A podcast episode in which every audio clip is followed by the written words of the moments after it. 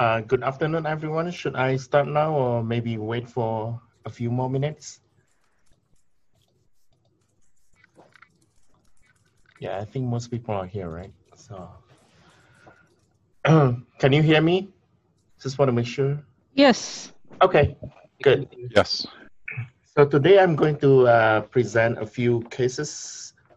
Um, so the common theme is uh, acute kidney injury. And then uh, I may ask some of the second year fellow for some interesting cases, but uh, just be relaxed. Uh, just say whatever you know, okay? Uh, okay, I will start with case number one.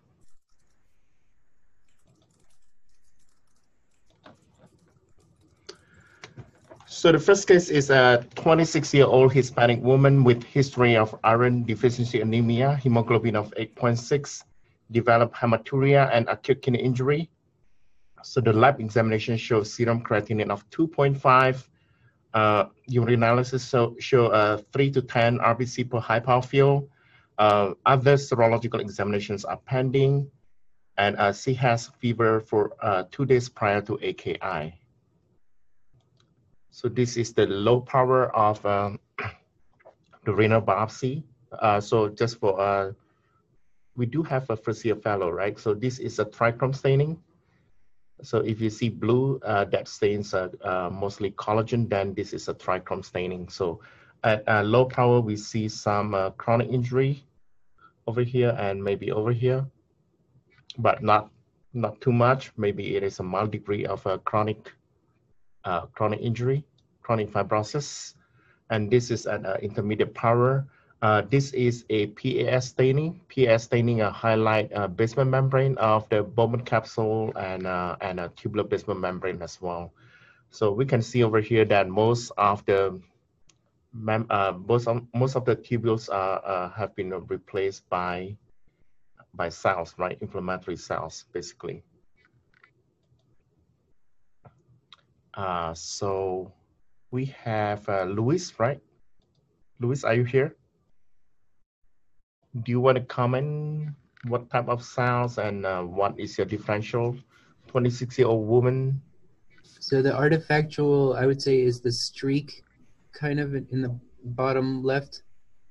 And uh, the the cells are, it's like a, a, a lot of inflammatory cells, lymphocytes. Okay, so mostly mononuclear cells, mostly lymphocyte, right? Very good. Uh, and this is what stain is this? Silver. Silver stain because uh, it has a black staining of the uh, basement membrane. And then uh, we can see over here very severe inflammatory infiltrates, right? Mostly mononuclear cells, right? Um, and this is what staining? This is an H and D. Absolutely, yeah, correct. And then uh, moderate and maybe higher power. What type of cells? They're uh, mostly lymphocytes. Yeah, it is a mixed mo uh, mononuclear cells, right? It, uh, it is a mix of lymphocyte and uh, and uh, macrophage or histiocytes uh, or monocytes. And then, uh, do we see any other type of cells? Uh, I saw. I thought I might have seen one eosinophil. One eosinophils? Yeah, one is fine. Right in the middle. What about this these cells? So that's a buzzword for this, right? It looks like a soccer ball, right? We can't see your mouse. I don't. Oh, you cannot see our I don't mouse? know the soccer ball uh, buzzword. Oh, oh, sorry, I pointed to the wrong side. Okay, Thank now you. you can see it, right? Okay. So what is this? What are these cells? I don't know. Uh, Maria? Is Maria here? I'm here. Uh, I don't know either, but maybe. Um, is it a plasma cell? Yeah, exactly. It is plasma cell, right? So it, it is a plasma cell rich, right? So what is your differential diagnosis when you see uh, tubular interstitial nephritis with a plasma cell rich in a 26-year-old?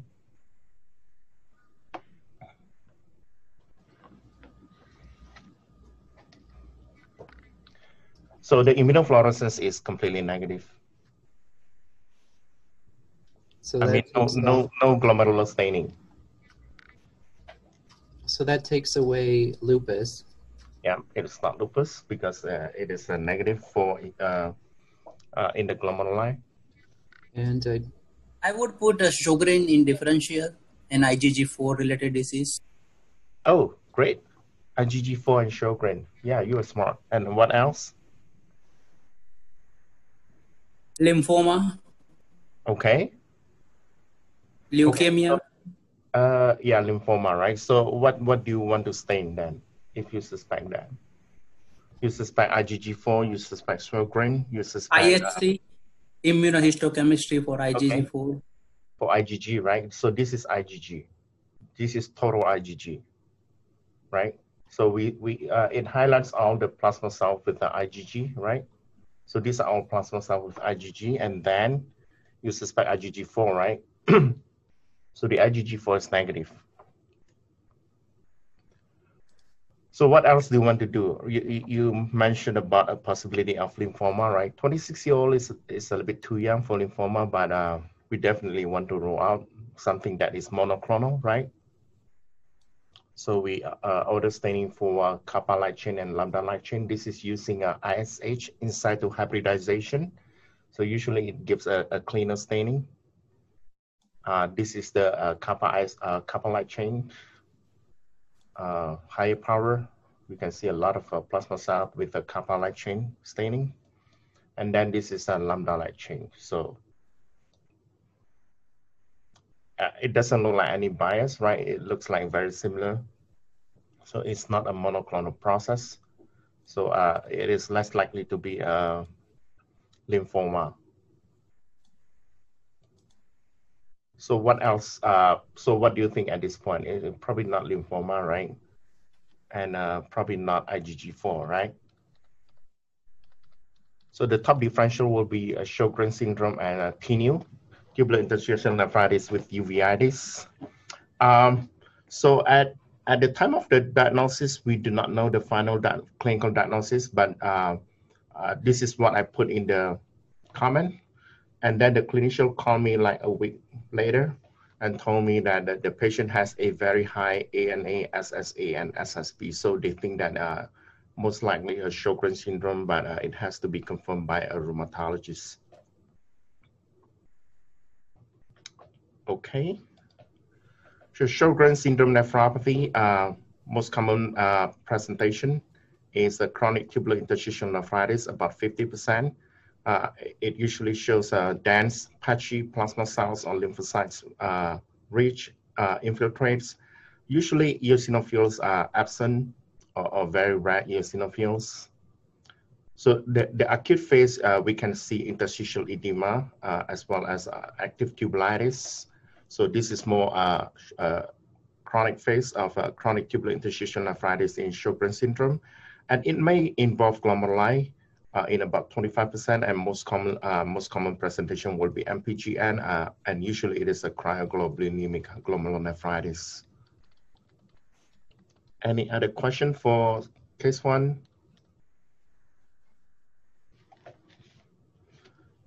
No? Okay, we'll do case number two. So case number two is a 66-year-old obese man with a history of type 2 diabetes, hypertension, and gout, uh, developed acute kidney injury. The lab shows a serum creatinine of 2.3 milligram per deciliter and uh, proteinuria about 2 gram by a urine protein to creatinine ratio. No uh, hematuria and the serological examinations are pending. So this is the low power. We get a lot of uh, cores, which is good. Uh, it shows uh, definitely shows some uh, chronic injury. The black part is fibrotic part, uh, and uh, this is this is the glomeruli. Uh, Jayesh, right? You want to comment about this? So uh, looks Yeah, Go ahead. yeah looks like uh, uh, basement membrane is little thick, Okay. And but I don't see any loop. Don't see any um, spike and holes. Okay. So, and this patient has diabetes, right? Yeah, this patient has diabetes. So, do you think this is normal? Maybe So some, yeah, there is uh, some sclerosis. yeah, segmental, very good segmental sclerosis. So, the definition of segmental sclerosis, if you see segmental obliteration of capillary lumina by uh, hyaline-like material or, or matrix and uh, attachment to adjacent Bowman capsule.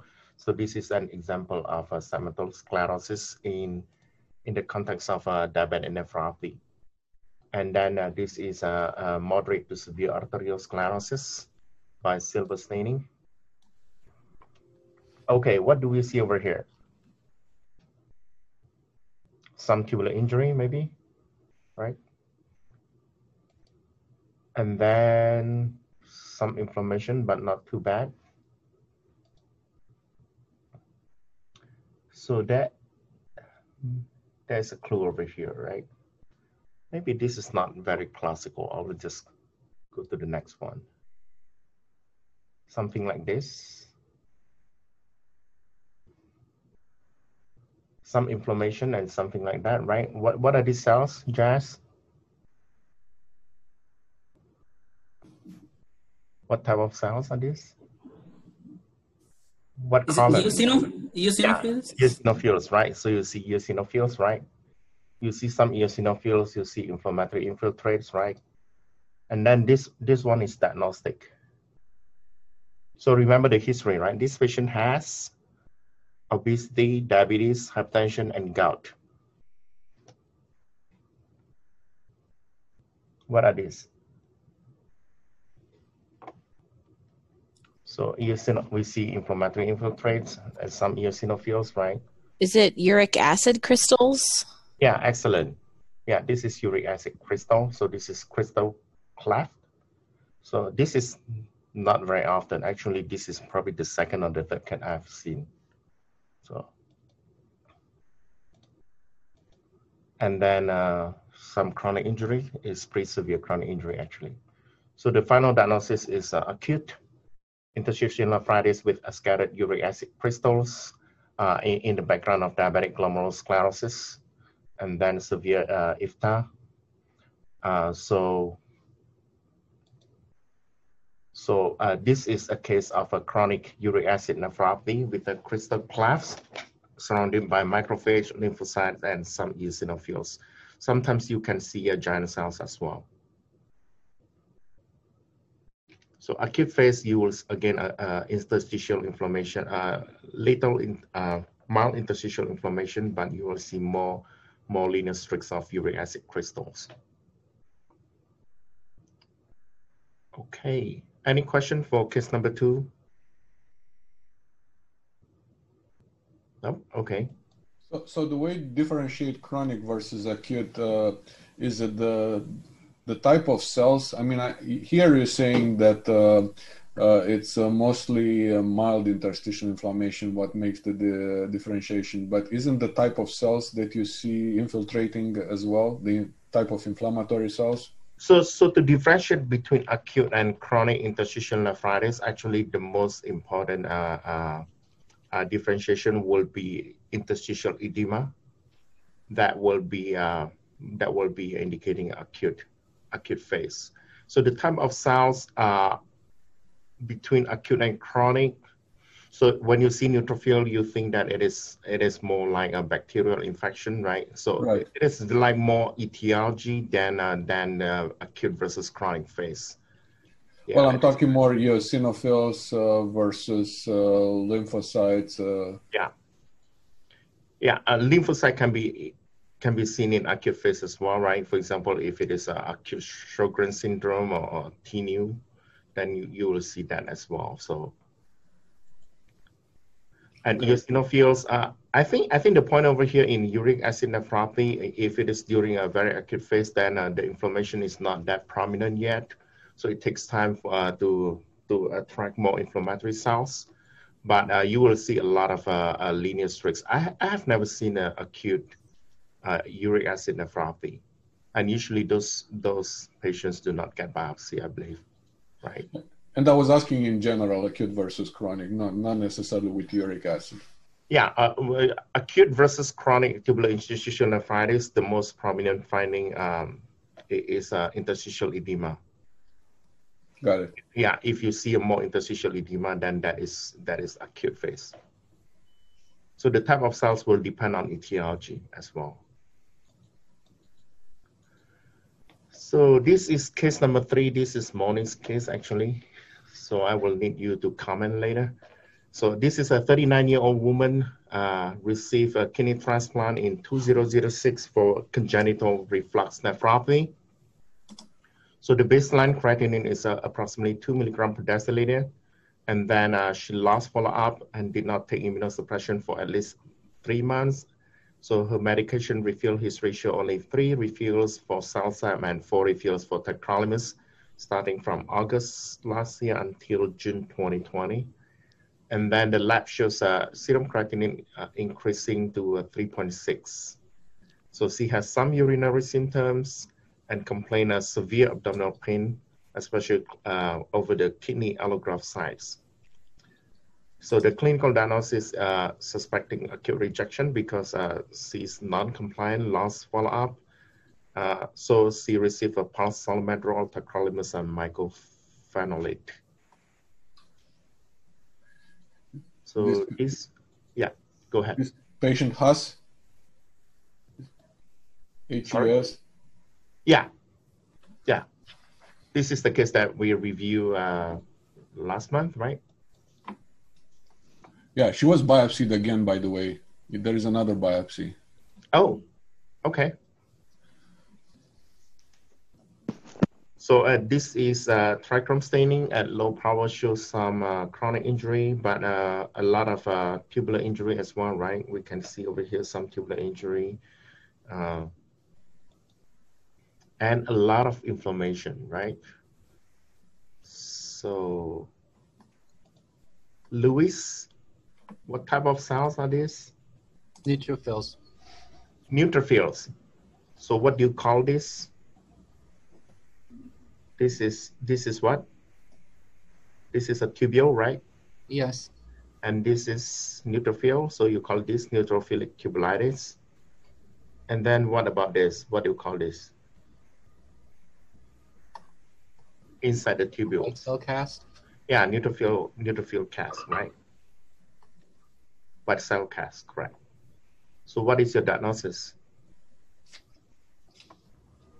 And, and we can see over here, this is acute phase, a lot of interstitial uh, edema, right? A lot of white space, neutrophilic tubulitis. So what is your diagnosis, Luis? Is it acute pyelonephritis? Yeah, acute pyelonephritis, exactly. Oh, thanks. So yeah, some area is forming even a micro abscess formation, right? So and and uh, this glom is normal or abnormal, Luis? Abnormal. Too too many cells, right? So in a case of transplant, if you see this kind of glomerulus, then uh, what is your interpretation?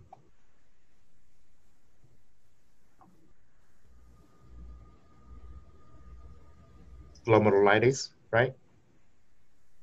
So this has some uh, some degree of glomerulitis, uh, some area showing uh, endocapillary hypercellularity. And what structure is this, Luis? Uh, that's an artery. This is artery. Is this normal, abnormal? It's abnormal. What do you see? The uh, intima has some uh, cells infiltrating it. What kind of cells? I think it's a neutrophil. This is neutrophil. Yes. Neutrophil has three lobes or two lobes, right? This is a dense nuclei, minimal cytoplasm. This look like lymphocyte, right? Agree? Yes. Yeah. And then uh, what about this? What cells is this?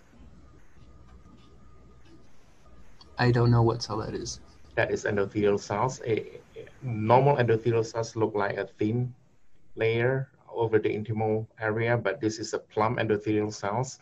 And then uh, it has a subintimal arteritis, right? Intimal arteritis. And this is in a uh, transplant patient. So what will be the diagnosis if you Yeah. see intimal arteritis? Um, hang on.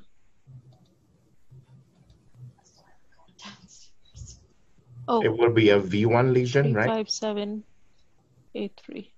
Do you have the new CME phone number? Yeah.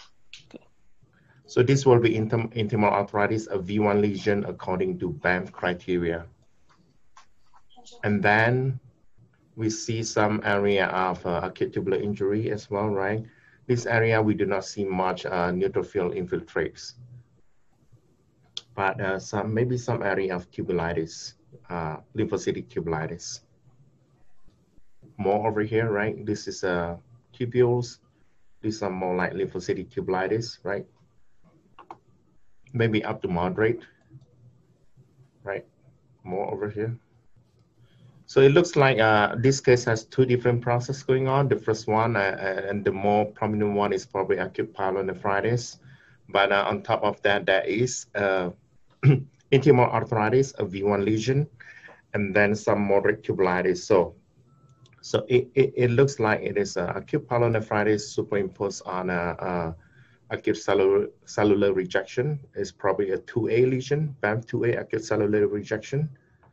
So yeah, I think that's all I have on the pathology. Moni, do you want to comment about the treatment and prognosis and uh, what do you find for the follow-up biopsy? Yes. Uh, so uh, following this biopsy, which was just uh, last month, uh, we treated her with antibiotics and uh, we um, were able to get her creatinine down to Uh, 2.4 uh, from a peak of 4.6. her baseline being somewhere in the range of 2.9. Um, eventually, she got admitted again just at the end of last month uh, with a similar presentation uh, with uh, severe pain over the kidney, with presenting creatinine of 11, got as high as 12.2, and um, started antibiotics again. Um, and I don't remember if she grew anything. I can quickly look up. But started antibiotics again, and uh, her pain started uh, to get uh, better. However, she was completely anuric for the last three, four days before admission, and basically she's on dialysis now. Okay. Uh, she has a history of uh, chronic non-compliance uh, with with anti-rejection treatments. This is beginning of July when we first biopsy her was not the first time she she admitted not taking her medications. So do you use any immunosuppression, by the way? Do you include? No, we didn't. No, okay, you stop the immunosuppression. No, uh, you know, after the first episode, the beginning of July, when we had this biopsy and we treated her for infection, um, we were considering uh, uh, using immunosuppression to treat the rejection after she would finish the antibiotic course. But in the end, we did not use the immunosuppression. Creatinine improved to, to baseline, and um, she she just as I said she just came back a, a few weeks later uh, with similar presentation and she improved again with antibiotics although she wasn't making any urine. Okay. So what what what is the bacteria that grow in the urine culture? Is that... uh, so this time she wasn't making any urine. oh, okay. Last time uh, uh, she had E. coli. Okay.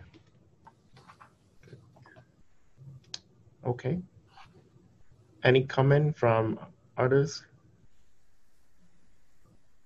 But this was a severe rejection, and I'm glad you presented this because uh, of the uh, difficulties with the uh, combination of uh, pyelonephritis uh, and rejection, potentially the pyelonephritis triggering the rejection as well. it's it's hard to tell, you know, chicken and egg first here, but uh, eh, we know it's it's one of the the challenges. Uh, if you obviously if you were the have immunosuppressed her from the beginning for this episode, the infection would have gotten worse, possibly her becoming septic. So it was, Yeah.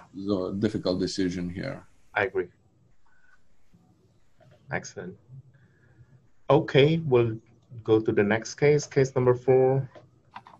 53-year-old African-American man with mild hypertension under medical treatment developed AKI superimposed on CKD stage four. Most recent serum creatinine is 4.3. It was 2.8 a couple months ago, and the serum calcium is 10.3.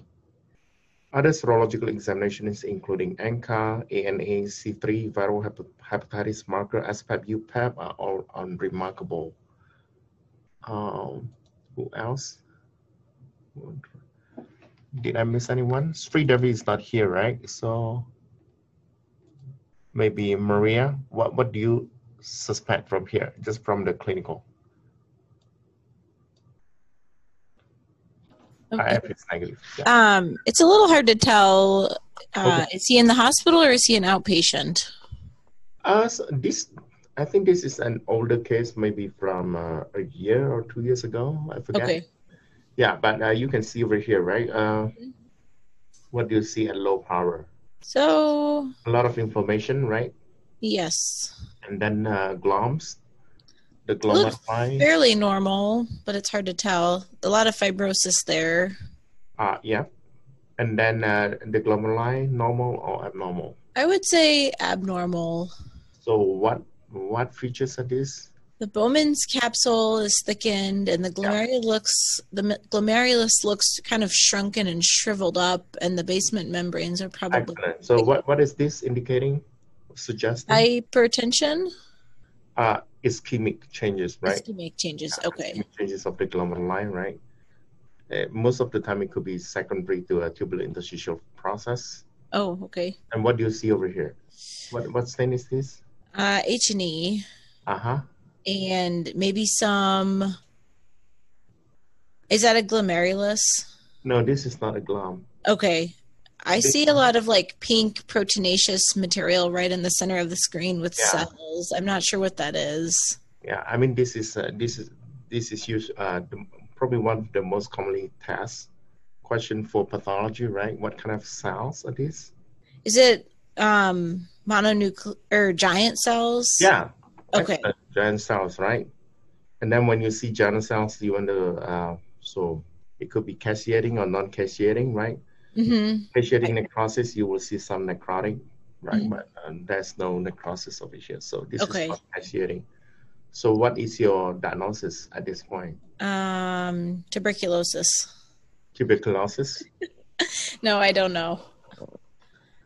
Uh, so the, back to the history, right? Uh-huh. African American, chronic kidney disease, Mhm. and then superimposed on uh, AKI with uh, giant cells. Something uh, uh, we call it granulomatous inflammation, right? Hero knows the answer. Yeah, I Sarcoidosis? sarcoid. yeah, sarcoidosis, right?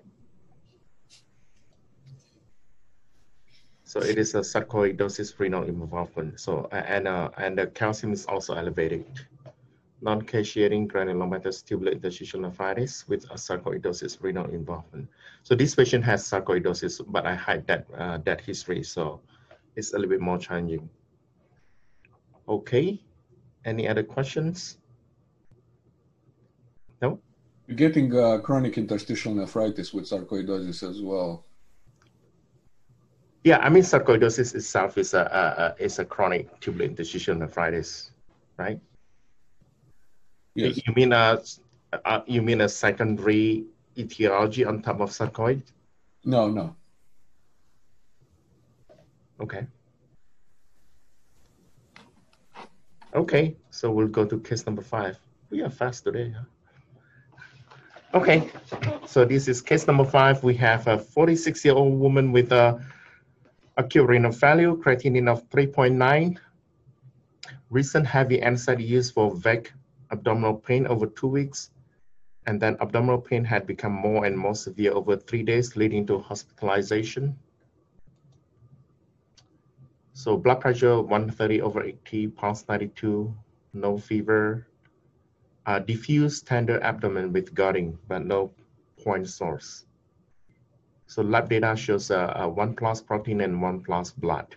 Albumin 5.9, elevated amylase and lipase, and mildly elevated liver enzyme.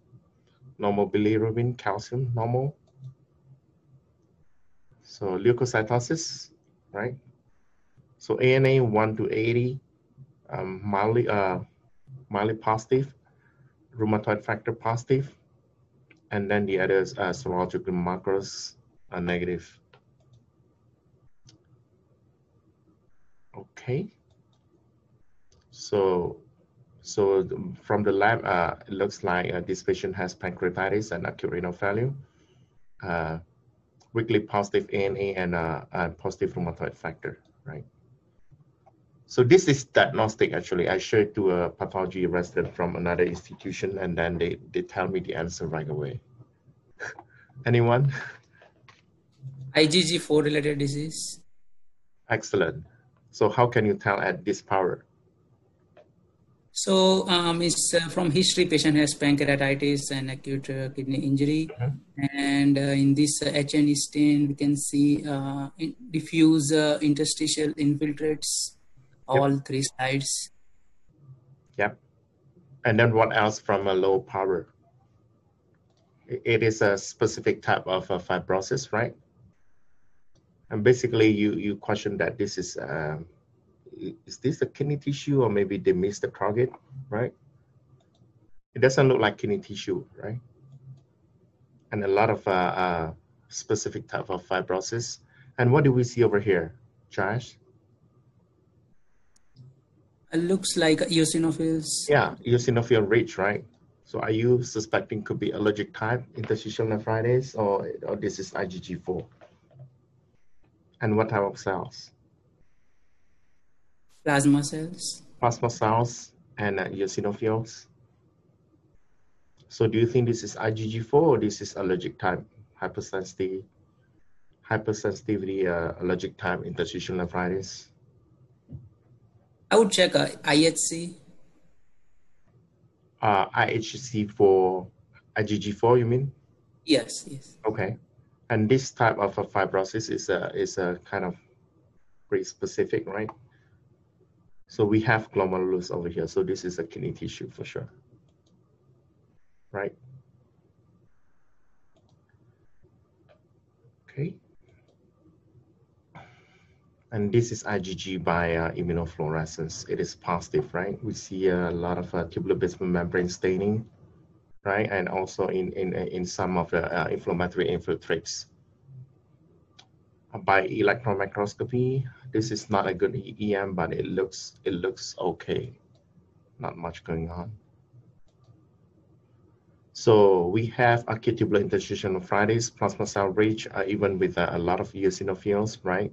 and a specific type of interstitial fibrosis, immunoglobulin G deposit on tubular basement membranes, and some TBM deposit, some over here, TBM deposit, right? And, and then associated with pancreatitis. So your top differential will be IgG4, agree. And this is an IgG4 disease. So it is IgG4 related tubular interstitial nephritis, uh, some segmental sclerosis, some global sclerosis, um, and uh, uh, moderate to severe interstitial fibrosis.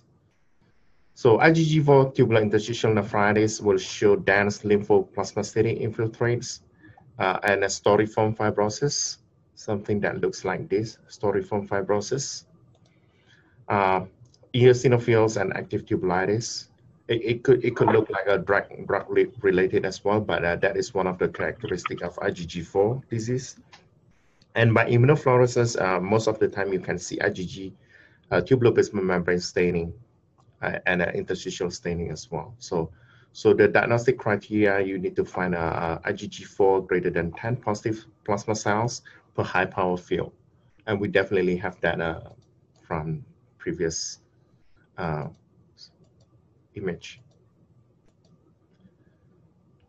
So most of the time it is not granulomatous for IgG4, right? Uh, tubulitis is not that severe, but uh, it, it can have eosinophils and medullary involvement as well. So non-IgG4, for example, uh, other type uh, can have a granulomatous inflammation. Uh, we see a few of them from previous cases. And eosinophils medullary involvement can involve both IgG4 and allergic type interstitial nephritis. So,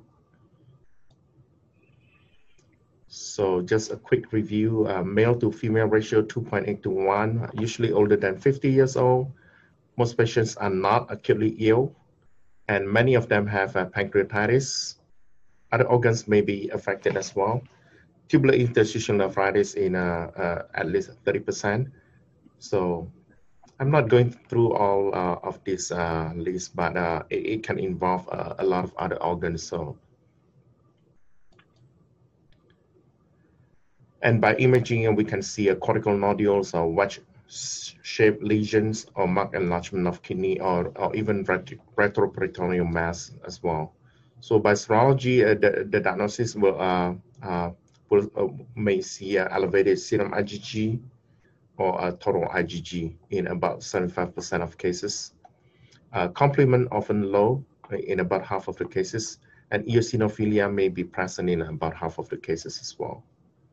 Uh, usually these cases have a very good response to steroid treatment, even if in a patient with a severe fibrosis. So this is just to show more pictures of IgG4 it looks pretty severe, right? But uh, maybe after steroid treatment, uh, things may improve. And a lot of eosinophils over here. A lot of eos. And then uh, can have a very bright IgG staining by immunofluorescence. Okay, so this is the IgG4 staining. Any questions so far? Uh, just a comment. Um, end the question. Um, I, I, haven't uh, been updating, but about the cutoff of the IgG to IgG4, is it still? I know it's controversial and it depends on, yeah. on the reference you use. I agree. I agree. Yeah. So, so Danny uh, raised a very important question. So, but it depends whether you. Uh, I think there's one is. Uh, is that based on one Japanese paper and yeah, I, I forget all, all of the update, but we need to look out for that part. Yeah, I think storiform uh, fibrosis is definitely very helpful and and the and the prominent um, IgG4 stains. Um, yeah, some some say 40% or more, but it's reassuring when you see like at least half of the cells that stain for IgG4, right? Yeah. Yeah. yeah. Thank you. Yeah, I, I think if the IgG4 positive cells are kind of borderline, then uh, then maybe uh, other type. Uh, uh, uh so the clinical history uh, will definitely help to make a diagnosis of IgG4, and then also the the the lab finding as well. So, but this one is very straightforward IgG4 by pathology. So. Yeah, the few cases that I saw were also very straightforward. Like you know, it, yeah um, there are those iffy cases where you see a few cells that you don't know. I mean, I I tend to ask to uh, test in serum as well, IgG4 in the serum, but I don't know if, if it's really helpful. Mm-hmm. Just, just commenting. Thank you. Great, thank you. So this is actually my last case. It looks like we uh, we go really fast. So, uh, and this is not a new case. I think this was from uh, uh, probably half a year or one year ago. But, uh, but yeah, so this is a 67-year-old Caucasian man with a chronic hypertension and irregular medications, developed renal failure. Uh, so BUN203 and creatinine 20.5 with a dark urine. So by ultrasound, no evidence of hydronephrosis there is a, a, large cystic mass in the inferior renal, but uh, it's not of unknown uh, clinical significance. And then also some hyperechoic parenchyma, so they thought it could be a glomerulonephritis. So the patient has an irregular NSAID intake for arthritis, but denied long-term NSAID intake. So complements normal ANCA anti-GBM, norm, uh, negative, SPAP, UPAP, no uh, kappa lambda bias. Hep C and Hep B are, are remarkable. serum as uh, CPK uh, a little bit elevated, 636, and uh, some uh, uh, very mild uh, hematuria, but no proteinuria. So this is a tough case, so I will just show the pathology at this point. Uh, okay. So at low power, it looks like not much, right? So the glumps probably look okay and a, a lot going on with uh, maybe a tubular interstitial fibrosis. Uh, it is pretty severe, right? It looks like uh, not much, not much pink on normal tubules left, right? Uh, this is the silver staining, so it shows a prominent chronic injury. But the many, most of the glum look okay, right? We do not see, uh, we do not see glomeruli, uh, a lot of uh, sclerosglomeruli that correspond to a serum creatinine of 20, right? Most of the glomeruli look okay. So if you look at uh, higher power, I think the glomeruli look okay, right? Agree? Yeah, not much going on with the glomeruli. Uh, we have a tubular interstitial fibrosis, something that looks like a tubular injury, right? And, some pattern even looks like a, a, a CKD or end-stage renal disease, something that we call could be a, something look like a thyroidization. Uh, so it looks like a, a lot of uh, dilated tubules with a collection of uh, proteinaceous material. If uh, there are many of these, then it could look like a thyroid, thyroid tissue. So uh, we call it thyroidization of uh, kidney tissue. So, but the glums look okay, right? Not much going on. So it, it looks like it is a discrepancy between uh, the serum creatinine and, and the glomerular pathology. So this suggests that the pathology should be in the tubular interstitium.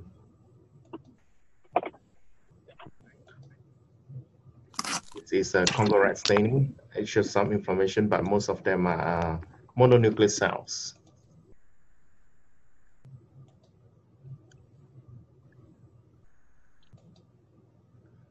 And this is a toluidine blue staining of uh, the glomerulus it looks uh, pretty normal. Right? So, Jayes, what do you think about this? What, what is your differential diagnosis when you see this? This is IgG staining. Uh, is this positive or negative? It's a weak positive, I would say. Uh this is yeah this is definitely positive right? We something which should be look like this right? This is this is strong enough to call it two plus or even some area look like a three plus right? So, so from that uh, yeah. staining i would choose a first differential like anti-tubular basement membrane disease. Anti-tbm disease. Okay? Yes. And what else can uh, can have this kind of staining pattern What is the most common one? Lupus nephritis, right? Lupus nephritis may stain for tube TBM staining, right? But lupus nephritis, usually you see a lot of glomerular staining, right? But over here, the glomerular staining, is, is that positive or you want to call it negative? Yeah, it's a slight positive. Yeah, so this is segmental, right? It doesn't stain the whole glomeruli. And it, it stain a, uh, what do you think the staining pattern? Is that mesangial or peripheral capillary wall? Is that capillary wall or mesangial regions? Uh, looks like a capillary wall. Yeah, so it is segmental capillary wall staining, right? Something that looks like a membranous, right? But it is not full, fully, uh, fully blown membranous that you see a, a, a, a strong staining of the capillary wall, but it, shows segmental membranous staining plus TBM staining. Agree? Right, and some areas even negative. This is IgG again, basement membrane staining, IgA. C3 has a, a TBM staining as well. Kappa, lambda. And then uh, by electron microscopy, Probably not much on this one. Maybe a little bit of a deposit, but very little. We have more over here, right? So what area is this? What kind of a deposit? Looks membranous. Yeah, segmental membranous, right? It only involves some of the capillary loops. It is very consistent with what we see by immunofluorescence. And then this is tubules. We see uh, a TBMs, TBM deposit. Maybe more over here, TBM deposit, right? So what do you think is the diagnosis?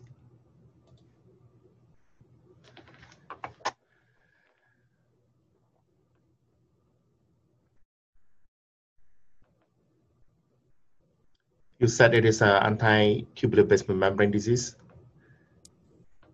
Uh, yes, I'm not sure though. Yeah, like it, is, it is close enough. Yeah. So this is a, a anti-brush border antibody. Uh, it is an immune complex tubular interstitial nephritis due to autoantibody to a proximal tubule uh, brush border. And uh, so this was uh, reported in 2016 by uh, Bob Colvin's group and then Chris Larsen's group identify uh, Megalin LDL receptor related protein 2 as a target antigen in an anti-brush border antibody, or we call it ABBA. Uh, so just a quick review, what can show up as an immune complex tubular interstitial nephritis. Uh, of course, the most commonly, uh, the most common uh, disease will be a lupus nephritis, right?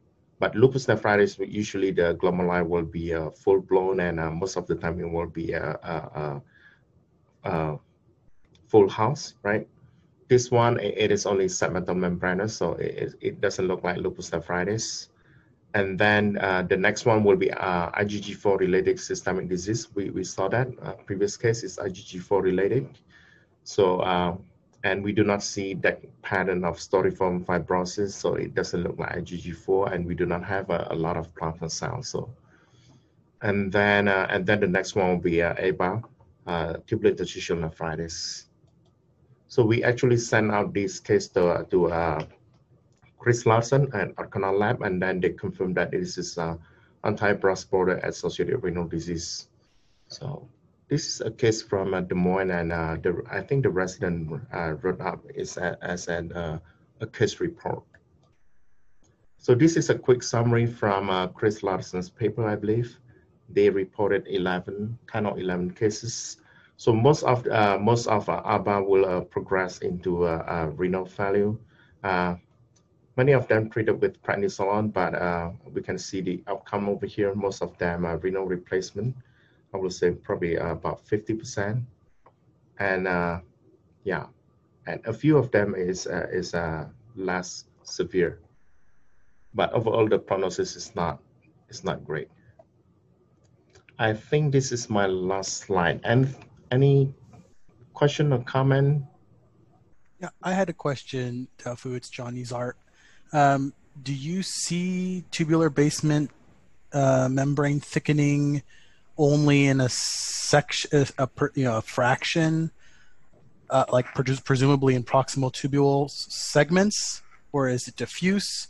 And I guess my other question is whether or not um, they've there's you know small molecular weight proteinuria described in these patients that are caught before the end stage that it sounds like this patient was.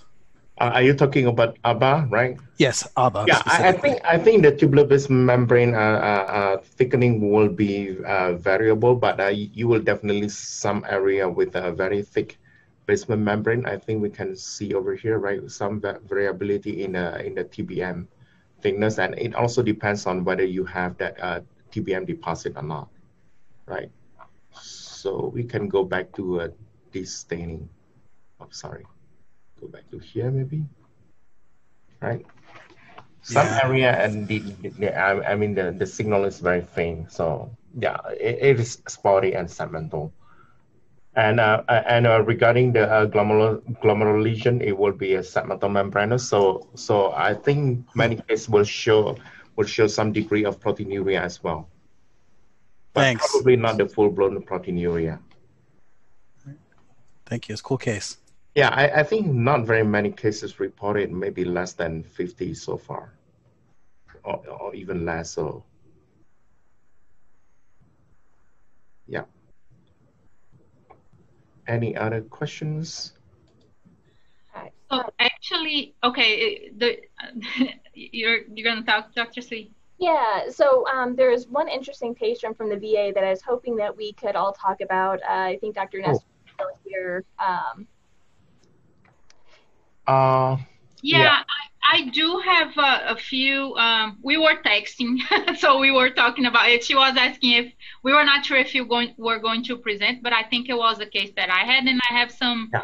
pictures in the common folder, so I could share if if everybody. Uh, yeah. Uh-huh. Did you? I mean, so, did you take a look at it, or would you mind if I present? Um, yeah, yeah, go ahead and present. So I think, uh, Lisa, maybe you can help uh, Danny to oh, so and then share share her screen, I guess. by sharing the screen, and I'll show uh, just briefly his history. Okay. Okay. There we go. So um, you can see any of this, that's fine. So 67 year old uh, had a diagnosis of Ehrlichia, anaplasma, maybe Q fever, although ID wasn't convinced after he presented with fever, night sweats, neutropenia in June 2019. He was treated with a 10 days of doxycycline at that point, admitted again December 2019, had acute fever, SVT, uh, subacute stroke, um, and had this continued neutropenia and thrombocytopenia with axillary lymphadenopathy um, comorbidities, medications. Um, I guess that's not too important right now.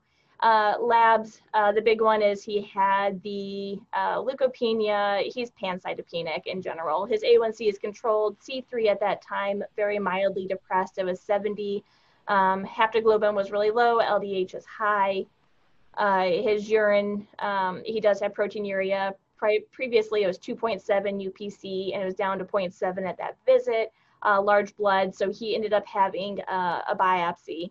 Um, so Hemonc has been following him. At that point, it, he had eosinophilia, which actually improved. So I'll, I'll pass that over to you for the images, Dr. Alanda. And then I have the cell labs for afterwards. Okay.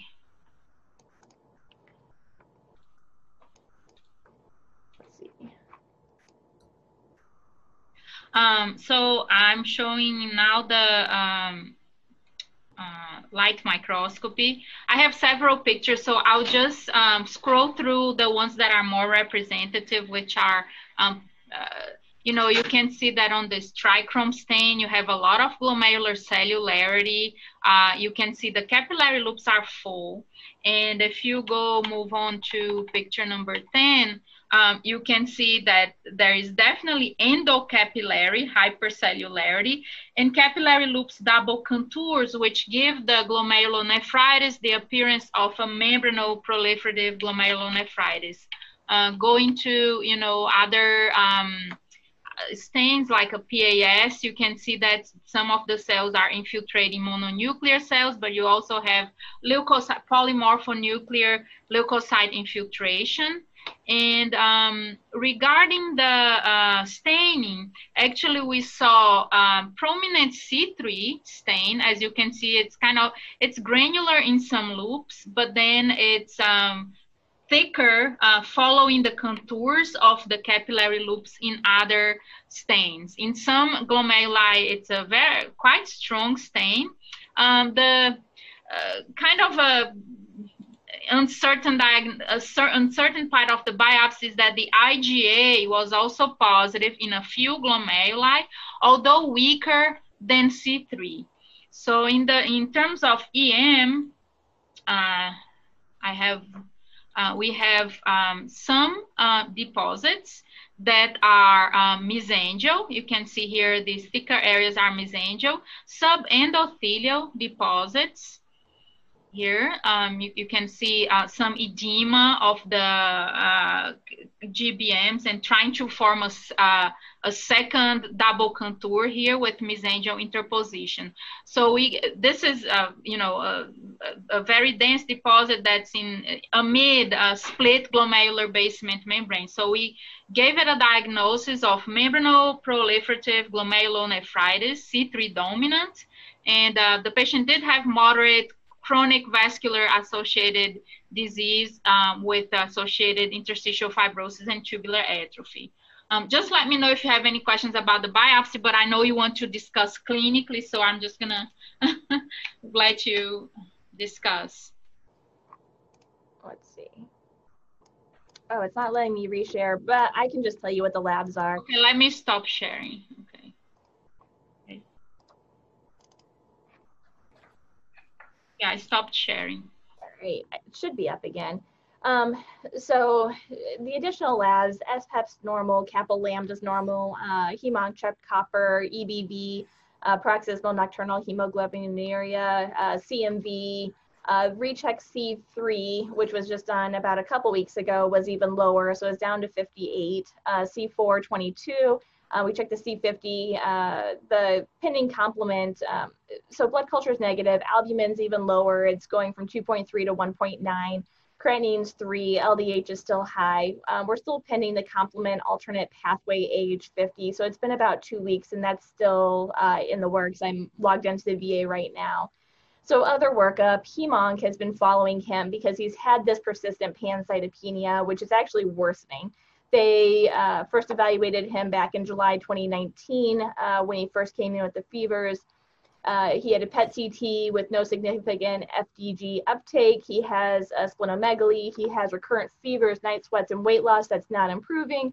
They did a bone marrow biopsy with no evidence of primary hematologic malignancy and dermatology biopsied a new rash on his legs and found leukocytoclastic vasculitis. They did not stain that for IgA, um, but they they can rebiopsy if we need to. So uh, the question I have for people is Hemonc says it's not cancer. They can't find anything at all. He is seeing infectious disease tomorrow to see if they have any other ideas. I, I'm guessing it's infectious disease, but I don't know if anyone else has any other ideas for this patient.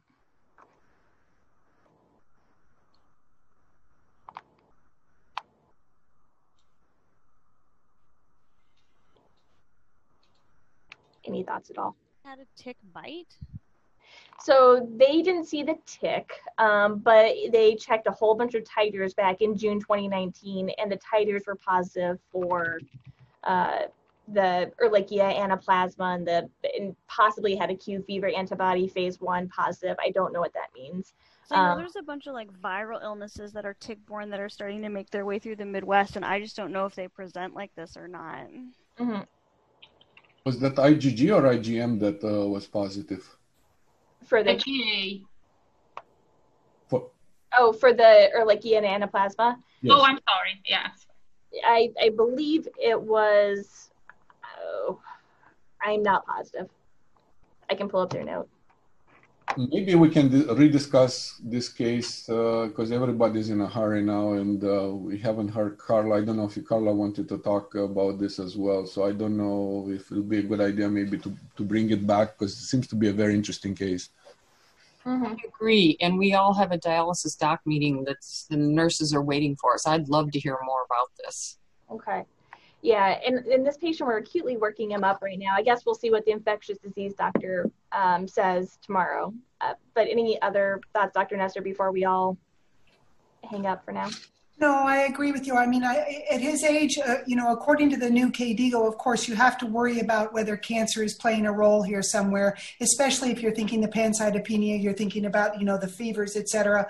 But um, the problem with the biopsy is, is that uh, in this setting, it's even hard to give him the diagnosis of C3 glomerulopathy. And as you've already said, this is really an MPGN pattern that is C3 dominant. And I think that unfortunately you are stuck with that particular diagnosis. I, I think it's worth thinking about uh, again, finding out what other what uh, your ID people come up with, because certainly this could be the biopsy of someone who's got a smoldering infection somewhere, or at least has had one just recently. So I agree, it's a little bit on the complicated side to sort of put him in a certain box, if you will, as far as his diagnosis is concerned. Great.